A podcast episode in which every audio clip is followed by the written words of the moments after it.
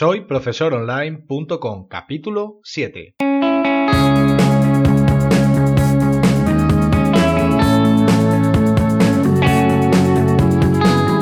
Bienvenidos al séptimo episodio de este podcast para cualquier persona que desee compartir sus conocimientos y emprender en Internet al mismo tiempo, ganándose la vida con sus propios alumnos virtuales.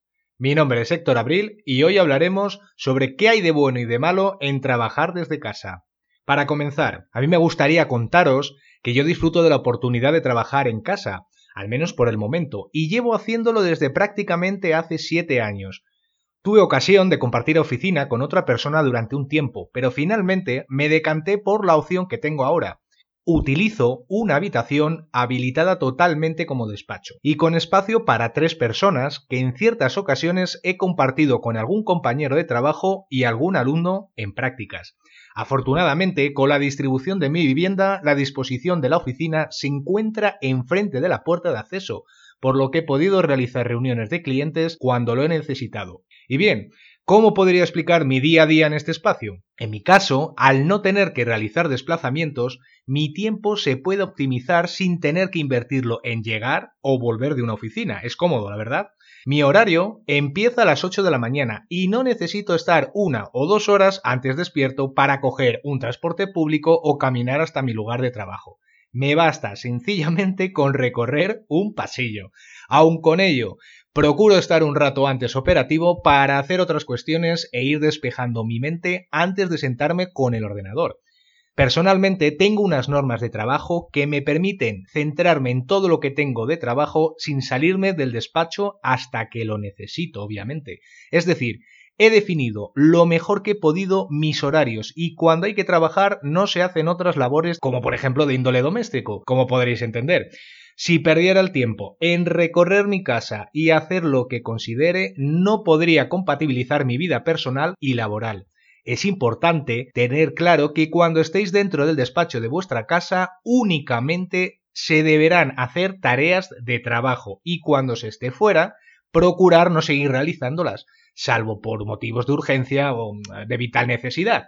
Con ello os quiero explicar que si mezcláis tiempos acabaréis perjudicando vuestra conciliación entre ambos aspectos. ¿Se entiende, verdad? Y es que resulta que ya desde hace algún tiempo se implantó esta nueva forma de teletrabajo para empresas que se encuentran deslocalizadas. Esto permite a sus empleados aumentar su productividad por encontrarse en una ubicación más confortable. En muchos casos reducir el tiempo y la exposición de ir y venir diariamente y además aprovechar en algunas ocasiones el poder atender otras necesidades familiares que serían imposibles de no hacerlas si no fuese de esta manera. Si os parece bien, vamos a comentar algunos consejos que seguro os ayudarán si tenéis planteado trabajar desde casa. Lo primero, simular la cotidianidad puede ser algo muy útil. Por ejemplo, empezar la mañana con vuestra ducha matutina, bueno, si eso lo hacéis habitualmente, y vestiros como si fuerais a salir de casa. Hay gente que le puede la inercia de los años y no seguirla le constituye un problema fácilmente remediable. Si tal vez sale a dar un paseo de 10 minutos antes de ponerse a trabajar en casa o, por ejemplo, acompañar a su perro en la calle durante algún tiempo.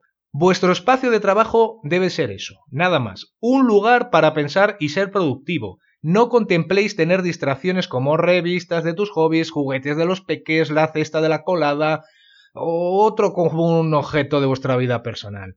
Eh, será una distracción visual que generará pensamientos fuera de vuestra tarea. Puede que dispongáis de un sitio aparte de vuestra casa, como un garaje o un desván. Acondicionarlo en la medida de lo posible para que os encontréis cómodos.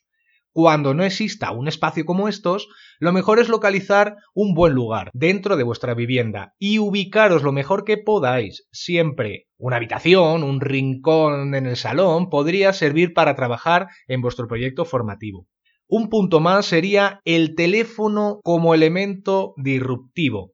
Si tenéis fijo en vuestro domicilio, procurar quitarle el sonido o evitar cogerlo. Uno de los dos al menos. Los clientes y familiares ya saben cuál es vuestro número de móvil.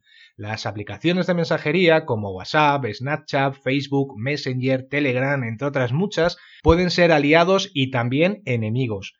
Si utilizáis un número de móvil para aspectos personales y profesionales, pensar que si tenéis la conexión de datos activa, deberíais ponerla en silencio. Salvo que, bueno, pues atendáis a vuestros alumnos y clientes a través de estos canales. Mi recomendación es menos teléfono y más sesiones por Skype. ¿Me comprendéis, verdad? Amigos y familia no deben de suponer un problema. Con los primeros será más fácil explicar que cuando trabajéis en casa no será el momento de visitaros y contaros sus cosas. Eso dejarlo para otro horario. Con los segundos puede que tengáis que ser más asertivos y empáticos para no fracasar en vuestro intento de separar trabajo de familia. Si tenéis niños en casa y sobre todo si son pequeños, podrían llegar a ser un foco de estrés. Deberéis compatibilizar con mucha flexibilidad los horarios y las energías. Tal vez tengáis que ajustar un horario que permita acomodaros a sus necesidades actuales hasta que dispongáis de más tiempo.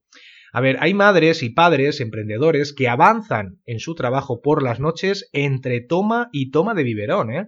No tiréis la toalla por la situación actual y armaros de inteligencia emocional para sobrellevar la realidad presente.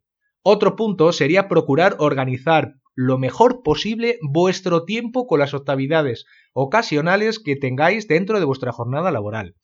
A ver, las citas de médico y otros recados puntuales pueden hacer que perdáis demasiado tiempo y no por eso dejan de ser importantes, pero en ocasiones nos llevan más tiempo del esperado.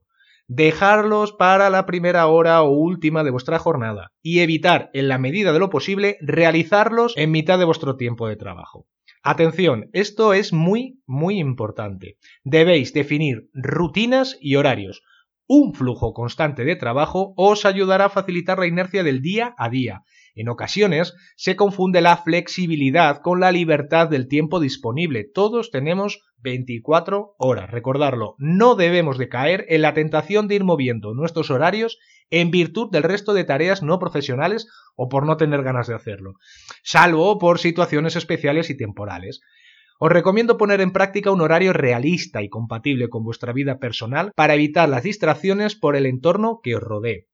Otro punto importante sería el de aislar vuestra mente del mundanal ruido. Bueno, esto no tiene por qué ser literalmente así, pero seguramente unos auriculares y la mejor música que os guste os van a facilitar la concentración que tanto se necesita cuando estamos buscando ofrecer nuestra esencia profesional al resto. Pensar que no siempre tenéis que trabajar desde casa. Hay muchos otros lugares como cafeterías, bibliotecas públicas, coworkings, cibercafés, que bueno, esos están prácticamente en extinción, y públicos que tengan wifi. Pero aseguraros de que si usáis una conexión inalámbrica, que sea bajo cifrado por contraseña, para evitar que tengáis problemas de confidencialidad entre los datos que enviáis y recibís con ordenador. Me gustaría preparar un podcast próximamente hablando únicamente de otros lugares alternativos donde podemos trabajar en nuestro día a día.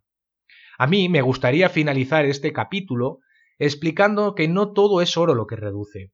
Al pasar un número elevado de horas en el mismo espacio puede llegar a generarnos una sensación de agobio, que se incrementa sobre todo los días con mayor número de luz y de buen tiempo. La sensación que produce encontrarse como encerrado en el mismo lugar durante días tal vez puede llegar a suponer un problema para vosotros por no haber un cambio de ambiente entre vuestro trabajo y vivienda. Por ello, es importante marcarse unos horarios y desvincularse de todo lo que se pueda de lo que no se realice durante el tiempo que se dedique. Como si no estuviéramos dentro de un entorno doméstico. Una práctica que yo realizo con cotidianidad es la de hacer actividades deportivas durante el final del día.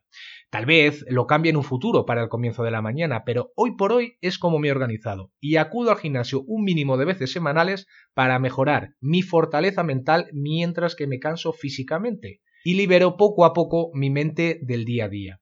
Probarlo, seguro que os va a venir genial. Y con esto acabamos por hoy. Creo que ya tenemos algo más que considerar para nuestro día a día atendiendo a nuestros alumnos y clientes. Recordar, procurar no agobiaros, ¿eh? Para el próximo capítulo hablaremos sobre las diferencias entre ser marca personal y ser marca corporativa y tener claro qué deberíamos escoger para nuestro proyecto formativo. Esperamos, como siempre, teneros a todos con las orejas bien pegadas. Solo queda daros las gracias a todos los que nos escucháis por vuestros comentarios y por vuestras recomendaciones en iTunes y por vuestros me gusta en iVoox. Recordar que nos podéis escribir desde el formulario de contacto en soyprofesoronline.com. Nos escuchamos en el próximo capítulo. Hasta entonces, un enorme saludo. Adiós.